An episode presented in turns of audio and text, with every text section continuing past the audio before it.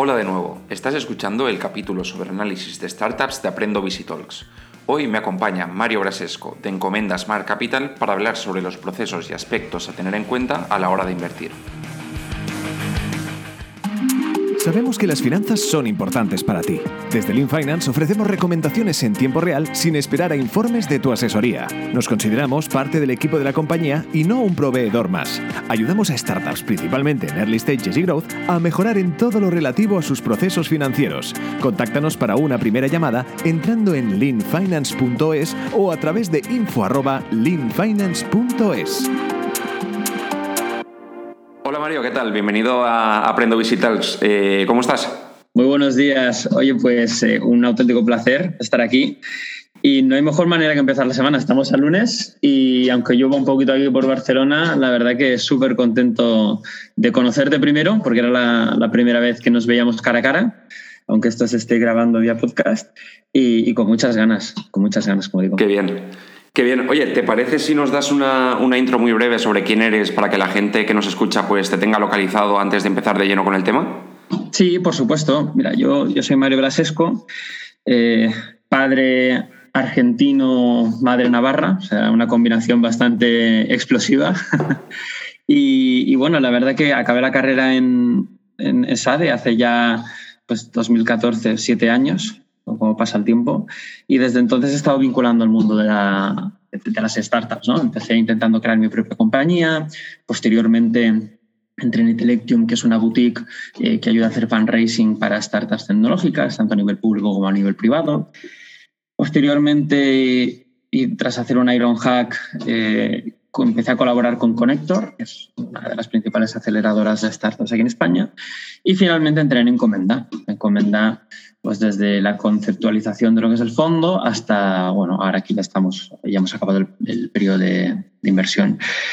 ¿Qué se encomenda? Pues encomenda es básicamente uno de los fondos más activos en España. Eh, hemos hecho a día de hoy 40 inversiones. Nuestro objetivo es convertirnos en el inversor inicial, digamos, el primer inversor eh, profesional en las compañías en las que invertimos. Nos hacemos llamar Super Angel Fund porque al final lo que hacemos es intentar mezclar lo mejor del mundo Business Angel con el mundo VC. Business Angel en cuanto a cercanía, etapa en la que entramos. De hecho, el otro día miraba, 20-25% de las inversiones que hacemos son prácticamente pre-revenue, incluso pre-producto y evidentemente pues por las capacidades que tenemos ¿no? a nivel de tickets, capacidad de hacer follow, conexiones, etcétera, etcétera. Y bueno, pues llevo en encomenda, como te decía, cinco años, eh, siendo un poco el, responsable de todo lo que es el análisis de, proyectos, presentación de oportunidades a comité de inversión, eh, seguimiento de compañías y luego posteriormente pues apoyo también en la parte de portfolio. O sea que otra cosa no, pero startups he visto alguna.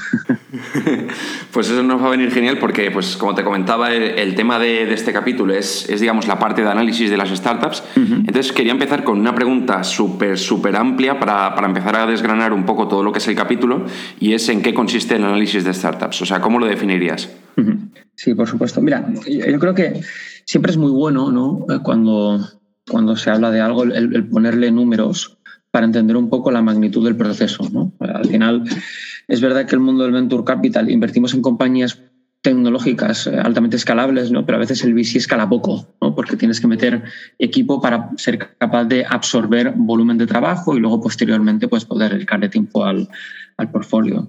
Respecto a lo que hace el análisis de, de startups, ¿no? solo para que te, te, hagas una idea, pues, de cada 100 proyectos, Normalmente, y esto es algo que he hablado con otros VCs y los números no son muy distintos, eh, se suele invertir en un 1%, 0,9, 1,2 aproximadamente, lo que te da una idea de la magnitud de proyectos que tienes que ver ¿no? para acabar invirtiendo en, una única compañía. Esto evidentemente eh, sobre todo eh, cuando, cuando estamos hablando de eh, etapas muy seed, ¿no? Early seed, seed etcétera, etcétera. Evidentemente, si eres un, un fondo o eres, digamos, mucho más growth, o eres un fondo eh, muy especializado en diferentes tipos de proyectos, ahí evidentemente las métricas cambian. ¿no? Pero teniendo esto en cuenta, ¿no? y si podemos hacer un embudo, nos encontraríamos con que hay etapas muy definidas en el proceso de cara a la toma de decisiones y ver si finalmente inviertes en un proyecto. Como te decía, de cada 100 proyectos que ves, pues probablemente el 60% pues, pueden más o menos eh, encajar en cuanto a tesis inicial, ¿no? 50-60% y decir, oye, pues esto es una startup, está en, el, en la zona geográfica donde invertimos, estamos hablando de sectores donde más o menos podemos eh, invertir a futuro, ¿no? Y tiene un poco cara y ojos. Pues a partir de ahí, haces una revisión de deck, compartes con el equipo, vemos si tiene sentido hacer una llamada inicial o no, ahí descartas algún proyecto más y posteriormente tienes esa primera llamada una primera llamada que te sirve sobre todo para entender los basics del proyecto, ¿no? En tanto a, oye, equipo, eh, con quién estamos hablando, expertise de ese equipo, cómo está configurado el cap table, cuáles son los perfiles destacados, visión del, equipo emprendedor, etcétera, etcétera. Ok, check. Mercado. Eh, entender un poco, oye, pues en qué mercado se sitúa este proyecto, eh, la parte de, oye, pues estamos hablando de un problema local, problema global, compañía que va a nacer desde el principio internacional, compañía que va a tener que crecer pues, ciudad a ciudad, país a país, eh, si hay algún referente internacional por el cual la compañía se inspira. Check. Momentum, ¿no? Decir, oye, pues de hecho le, llamamos las 5 M's, intentamos ahí eh, meterle, meterle un framework a todo porque ayuda bastante, digamos, de cara al proceso de, de análisis, ¿no? Hablamos del management team, hablamos del mercado, momentum, decir, oye, pues este mercado Mm, digamos, e-, está hot o no respecto a otros fondos internacionales, ¿no? tú tienes que tener muy claro, ¿no? Que, cuando eres un fondo seed, tienes que fijarte mucho en lo que invierten fondos más grandes que tú, ¿no? Si hay un, un, momentum de mercado muy importante o muy interesante de cara a que, oye, pues cuando yo invierta en esta compañía, si va relativamente bien a nivel de métricas, pues puede haber un fondo más grande que pueda seguir apoyando a la empresa y liderar una siguiente ronda. ¿no? Que sea interesante para ellos, ok. Efectivamente, efectivamente. Nosotros nos gusta mucho eh, pensar en no solamente en la ronda actual, sino en la siguiente ronda. ¿Cómo va a ser la compañía dentro de X meses, no? Cuando vaya a, buscar a otro fondo de venture. Exactamente. Y esto, de, hecho, no solamente hace referencia a la parte del momento que comentamos, sino incluso a la parte de equipo. Oye, este, este equipo a día de hoy tiene las capacidades, ¿no? creemos que, que tiene las skills, no, solo para, no solamente para atraer, digamos, talento a la empresa, ¿no? que también, evidentemente, sino para atraer inversión a la empresa a futuro. Entonces, eso conjuga mucho con el momentum de cara a ver si el proyecto puede, puede conseguir siguientes rondas. Efectivamente, eh, hay proyectos que hacen una ronda, dos rondas o incluso no hacen rondas y se hacen proyectos monstruosos, ¿no? El, caso de, de, MailChimp con, con Intuit que el otro día. Pero al final, como fondo, tú lo que tienes que intentar buscar es, oye, pues que, ese proyecto eh, crezca lo suficiente como para poder devolverte una parte significativa del fondo y recuperar el dinero que no, que, que no has podido recuperar con los write-offs, ¿no? Luego analizas un poquito las métricas, analizas un poquito el modelo de negocio y con toda esa documentación, ¿no? Pues hacemos una review con el equipo, vemos si tiene sentido o no hacer, digamos, un, o bien un deep dive, ¿no? entrar un poco más en competidores, eh, modelo financiero, métricas y tal, o si por el contrario eh, tiene sentido hacer un partners meeting. Un partners meeting es, oye, pues todo el equipo emprendedor o los cofundadores con todo el equipo del fondo.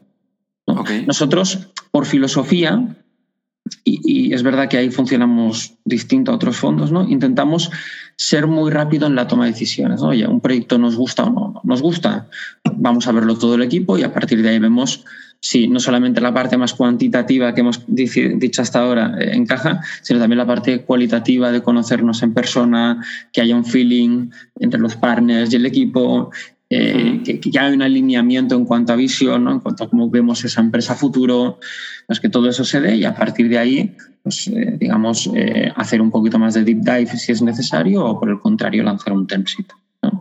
Normalmente a nivel, ya te digo, de lo que son etapas, pues la, mitad se cae en, la primera, luego de cara a identificar, digamos, si tiene sentido hacer un deep dive o no, a lo mejor también un, 50, un 60% menos, y a partir de ahí vas restando, ¿no? Hasta que finalmente, como te digo, pues de esas 100 a lo mejor una, 1,5 2 lanzas term sheet y finalmente se acaba ejecutando uno. Son más o menos los números que salen. Ok, eso es súper interesante verlo en, términos de embudo para, para saber, digamos, eh, la dificultad del proceso en términos de, selección y de filtrado.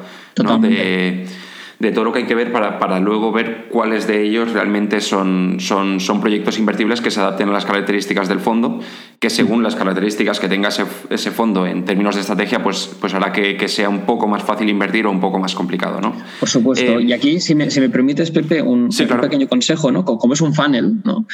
Eh, ahí mi recomendación para los emprendedores sería intentar entrar en la etapa más avanzada del funnel posible. No, no es lo mismo entrar por la página web, eh, que digamos, entras en el top ¿no? del funnel y ahí tienes que pasar todo.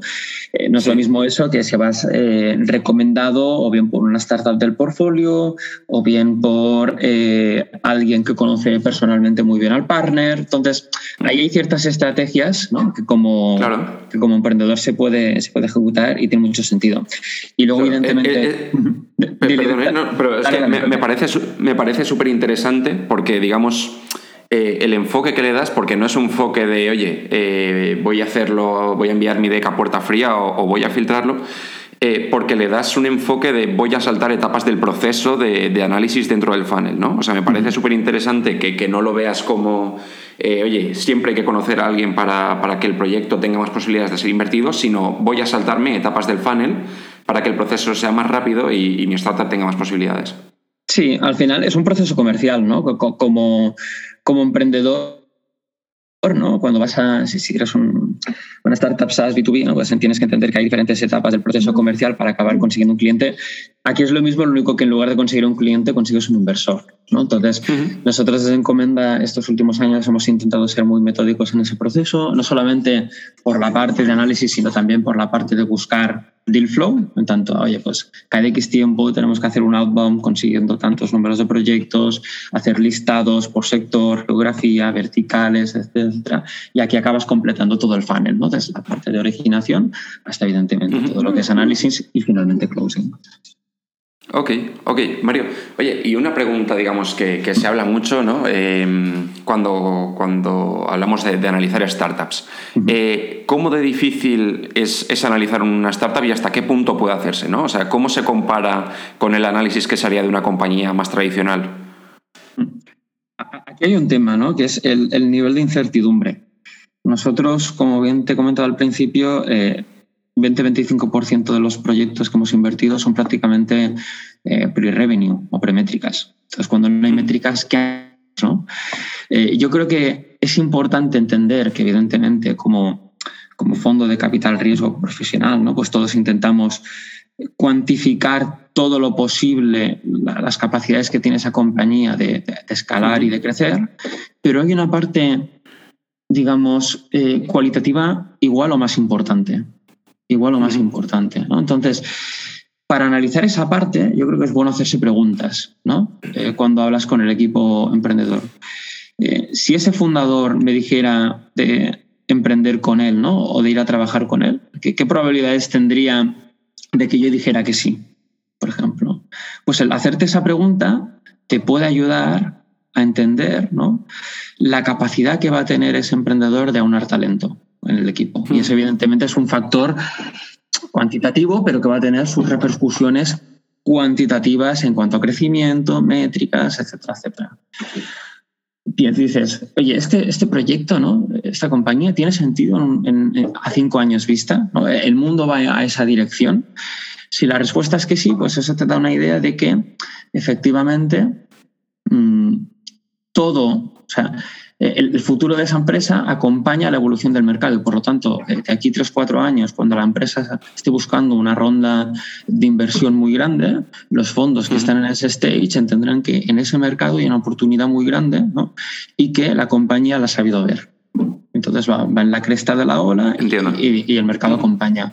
Entonces, bueno, es verdad que, como, como te decía, la parte cuantitativa es muy importante y hay que mirarse pues, las cohortes, el modelo financiero, las métricas, las unit economics, etcétera, etcétera. Pero la parte cualitativa es, es, muy importante y, es la más difícil ¿no? de, de, ver en muchas ocasiones hasta que no ves muchos proyectos. Es, que ahí, digamos, eh, está la cosa, ¿no? La ausencia de tracción eh, y de poder elaborar, digamos, modelos financieros que, te permitan un poco imaginar cómo va a ser la compañía, ¿no? La, ausencia de esos números que, te permitan racionalizar al máximo la decisión eh, es lo que hace realmente difícil el proceso de inversión, ¿no? Uno podría pensar justo lo contrario, oye, como esto no se puede modelizar, ¿no? Pues tomar una decisión es muy sencillo, pero es precisamente la ausencia de, esos datos y, y aspectos en los que apoyarse lo que hace eh, la inversión, sobre todo en etapas eh, tempranas, ¿no? algo muy complicado. es un aspecto súper cualitativo, que era lo que comentabas. Totalmente. Y a, veces tienes excepciones que te rompen todas las reglas, ¿no? Todos hablamos de una distribución eh, correcta del cap table, dedicación full time del equipo emprendedor, expertise en el mercado y de repente te encuentras un emprendedor que no cumple nada de eso, ¿no? Y, y te lanza una compañía que acaba siendo prácticamente un unicorn. Entonces, bueno, es verdad que a veces nos fijamos mucho en las excepciones, ¿no? Y creo que tampoco es bueno, y es bueno tener unos frameworks de, análisis de, la compañía, pero efectivamente, ¿no? Lo que es la intuición, lo que es el, tener un contacto próximo con el emprendedor, hacerse esas preguntas más cualitativas, pues bueno, es algo que, cuesta un poco, me ha costado bastante y todavía estoy en ello, pero, pero te pueden no sé, te, pueden hacer intuir si esa empresa eh, puede tener sentido o no a futuro, ¿no? En base, evidentemente, a la estrategia del fondo, porque como comentabas, eh, cada fondo tiene sus respectivas, eh, digamos, perspectivas de, rentabilidad, diferentes estrategias. Hay fondos o inversores o business angels, ¿no? Pues lo podemos agrupar todo aquí que van a buscar proyectos más menos riesgosos, más menos rentables. El binomio riesgo-rentabilidad es algo que tienes que tener muy,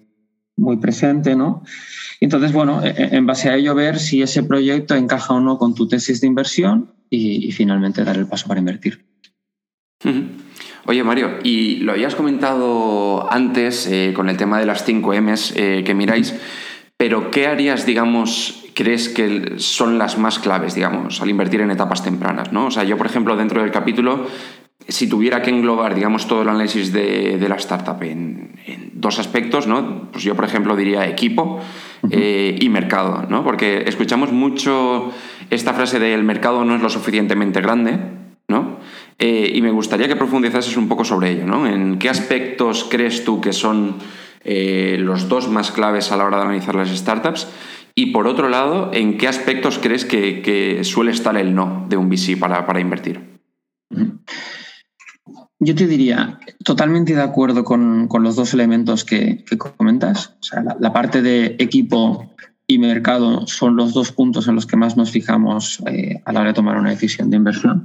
Equipo, porque al final eh, tener un buen equipo te generará como consecuencia resultados, métricas, crecimiento y demás. Y mercado, porque eh, es, como, es como el mar. Si entras a mar revuelto, hay tiburones, mucha competencia, es difícil, eh, digamos, tomar una ola de crecimiento ahí porque es un mercado muy competido o, no hay espacio. Evidentemente los resultados es mucho más difícil que, sucedan. ¿no? Eh, por contra, mercados que están por disruptir o donde hay mucha fragmentación en pequeños players no digitalizados o, mercados donde son fácilmente donde es fácil ¿no? internacionalizar o escalar, pues ahí evidentemente hay un espacio, un espacio para, para disrumpirlos ¿no? y por ello convertirse en una empresa grande. Eh, respecto a los puntos del no, y aquí evidentemente pues hay, hay, hay mucha tela que cortar, ¿no? pero yo te diría que probablemente en primer lugar, te diría el tipo de proyecto, ¿de acuerdo? Y, aquí me detendré un poco, porque nosotros como fondo tenemos, que intentar ver que, bueno, los proyectos en los que invertimos tienen la potencialidad de devolver 10 veces ¿no? el dinero que has invertido en ellos, porque cada 10 proyectos que inviertes, pues en etapa sí, 5 no van bien, eh, en un par ganas algo de dinero, en alguno más ganas más, y, uno pues te acaba de, digamos, devolver la, inversión que has hecho en los 10, ¿no? Entonces, desde Encomenda, ¿no? cuando hemos analizado proyectos, siempre pensábamos que ese proyecto pues, debe tener la potencialidad de tener este retorno. Entonces, cuando ves un proyecto, lo primero que te tienes que pensar es eso, ¿no? Oye, este proyecto tiene la potencialidad, ¿eh? Y en muchas ocasiones te encuentras emprendedores que a lo mejor por el tipo de proyecto que quieren llevar a cabo, eh, pues no, es un proyecto que, tenga la potencialidad de... A lo mejor estamos hablando de proyectos más rentables, eh, que evolucionando de una manera pues, mucho más eh, tranquila, lo cual no es malo, porque al final diferentes tipos de proyectos implican diferentes tipos de, inversores o no inversores y diferentes tipos de estrategia. Pero así como hablamos del, product market fit, ¿no? Y el founders market fit y el channel market fit, yo creo que hay el founders investors fit, ¿no? Y, es algo súper, súper importante. Y a veces, eh, bueno, no, no, se da porque las expectativas de retorno del inversor no se corresponden con, a priori, eh, la visión que tiene el emprendedor en base, digamos, a, a las expectativas de retorno del proyecto y, eso es... súper interesante. No hay ningún problema. Súper interesante el tema del Founders Fit. Sí, sí. Y luego, evidentemente, hay otros elementos, ¿no? Oye, pues el nivel de commitment eh, del equipo emprendedor, que estén full time versus que no lo estén full time, eh, una estructura adecuada eh, de distribución del cap table, que no te encuentres que hay un founder que le dedica dos horas a la semana a la startup y tiene el 50% a la compañía encontrarnos, por ejemplo, yo que sé, hay, una cosa que a mí no me gusta nada, que es cuando le pregunto a un emprendedor por la competencia y me dice que no tiene competencia. yo, como inversor, eh, ahí eso me, chirría mucho. Tú, como emprendedor tendrías que ser, vamos, un, experto ¿no? En, tu mercado, como mínimo saber qué, qué players hay ahí. Y ahí a veces hago broma y les digo que me juego una cena si soy capaz de, encontrarles un competidor en, los próximos cinco minutos, curiosamente nadie acepta el, challenge, ¿no? Pero, pero sí, sí, son, son, son este tipo de cosillas, ¿no? Que te demuestran el, conocimiento, ¿no? O la profundidad en la que entra ese emprendedor en el mercado a la hora de estudiarlo y entenderlo el nivel de commitment y luego evidentemente que, que, todo esté más o menos balanceado, ¿no? Y a partir de ahí pues ya empiezas con el, con el análisis. Y por supuesto, Pepe, el, el, digamos, el, match entre el tipo de proyecto y, y el fondo, no solamente a, nivel de retorno, sino también una cosa muy básica como es el stage. ¿no? Si a nosotros a Encomenda nos llega un fondo, un, proyecto que busca 10 millones, por más que nos guste el equipo, pues no, es nuestra, no forma parte de nuestra tesis de inversión invertir ahí. ¿no? Pero bueno, sí, se da por sentado. Ok, Mario, eh, pues ya llegando al final, eh, te quería preguntar, eh, digamos, en el proceso de, análisis de inversión, mirándolo un poco también como el funnel que decías, ¿qué documentos ¿no? hace o crea un VC para para justificar la inversión que hace, ¿no? para recoger todos esos pensamientos y todas esas conclusiones a las que ha ido llegando. No es si vosotros hacéis investment memos, si los deep dives los plasmáis en un documento. Eh, cuéntame un poco qué materiales creáis y en cuáles os apoyáis, digamos, para, para hacer el seguimiento de la inversión. Sí, nosotros tenemos un, un framework con preguntas que solemos utilizar de cara a las primeras llamadas para digamos, intentar tener el, big picture del proyecto y que no se nos escape eh, nada de lo básico. Te decía cap table, equipo, modelo de negocio, estatus del proyecto, etcétera, etcétera. Y eso lo documentamos en, en, nuestro CRM. Ahí tenemos eh, weekly calls o bi-weekly calls donde socializamos, digamos, los proyectos que cada uno de nosotros hemos visto y a partir de ahí decidimos si hacemos deep dive, partners meeting, no lo vemos, lo ponemos en seguimiento, etcétera, etcétera. En el caso de, hacer un deep dive, por ejemplo, pues le pedimos al emprendedor, aparte del deck que ya hemos visto con anterioridad, pues más un poco el, modelo financiero. Eh, si tenemos dudas específicas pues a nivel de competidores, pues si nos puede pasar un listado de, competencia o roadmap de producto. Eh, o algunos documentos específicos en base a las dudas que tienes. ¿no? Y todo eso, nosotros ahí somos o intentamos ser bastante metódicos a la hora de introducirlo en nuestro CRM, sobre todo para luego ver si esas dudas que teníamos han sido resueltas con ese pequeño análisis adicional que hacemos. Vale. A partir de ahí, Partners Meeting. Partners Meeting, pues, de nuevo documentamos la llamada, hacemos una call donde todo el equipo pues, da un poco su opinión de, de ese proyecto. Vemos si, por un lado, nos encaja o no. Si no nos encaja, pues no, pasa nada. si nos encaja, ver cuál es el nivel de certidumbre que tenemos, ¿no? Y a, partir de decidir, oye, pues si tenemos que hacer otro deep dive en algún punto más concreto, tenemos que apalancarnos en, en alguien que tenga conocimientos de esa industria y contactamos y pedimos feedback. Eh, o, si lo tenemos muy claro, pues el lanzamiento de term y en paralelo hacer un investment memo que recoja, digamos, todo el feedback de todo el equipo que hemos tenido durante todo ese proceso. Y a partir de ahí, pues, eh, comité de inversiones, aprobación o no de la inversión y negociación del pacto de socios. Ok, ok. O sea, básicamente el Investment Memo eh, lo tratáis como un documento que recoge eh, todas las dudas y respuestas que habíais tenido durante todo el proceso. Totalmente. Y ahí mm. intentamos ser muy transparentes ¿no? y ver no solamente lo que es la descripción del, del proyecto en, tan, base a las 5 M's y otros elementos, sino también hacernos preguntas, ¿no? Oye, ¿cuáles son aquellos aspectos que nos motivan a hacer esa inversión? ¿Cuáles son aquellos aspectos que nos asustan más de hacer esta inversión? Y luego lo ponemos todo en una balanza ¿no? y, y generamos discusión entre todos los miembros del comité de inversiones. Ok, ok, Mario, pues eh, genial. O sea, llevamos ya algo más de 20 minutos y se me ha pasado volando. Así que si te parece, te hago la última pregunta, que es eh, si conocieras a alguien o te preguntara eh, sobre materiales o qué hacer para aprender más sobre el proceso de análisis de inversión de startups, ¿qué le recomendarías? La verdad que este es un sector donde hay gente espectacular que hace un contenido de calidad increíble y tienes mucha gente, desde eh, el propio Javier de Toro de Angels, que se hace unos currazos a nivel de, material para las startups del ecosistema de Marina Empresas. Eh, Darío Villena también eh, postea en, tanto en LinkedIn como, como en Twitter contenido de muy alta calidad. Iván de JME también, pues las veces que he hablado con él ¿no? y me ha recomendado eh, temas de, contenido, pues hace un contenido bestial con su newsletter. No sé, yo, creo que es un, es un sector en el que es verdad que somos pocos ¿no? y todavía falta mucho por crecer, pero en, todo lo que es la comunidad de Twitter, VCs, incluso emprendedores ¿no? que cuelgan sus propias vivencias y explican un poco los procesos que han vivido de cara a ser invertidos, se puede aprender mucho. Entonces, bueno, a partir de ahí, eh, si, si, alguien quiere tener algo más de información sobre alguien eh, que pueda recomendar eh, contenidos específicos y demás, pues encantado de, que se ponga en contacto conmigo y verlo.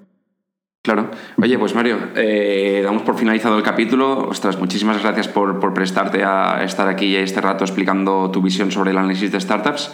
Y espero que te guste cuando, cuando salga y lo puedas escuchar, ¿vale?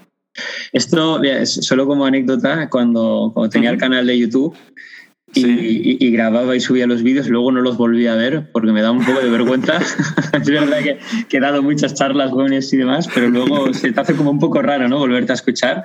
Pero sí, sí, la verdad que, o sea, un, auténtico placer, me he sentido súper, súper cómodo y, encantado de colaborar con iniciativas tan buenas como esta que, ayuden a que el ecosistema crezca, que la gente quiera, quiera invertir en startups, quiera aprender y enhorabuena Pepe por lo que estás haciendo porque mola un montón. Muy bien, pues muchísimas gracias a ti Mario. Hasta otra. Hasta otra, un abrazo. Hasta luego. chao.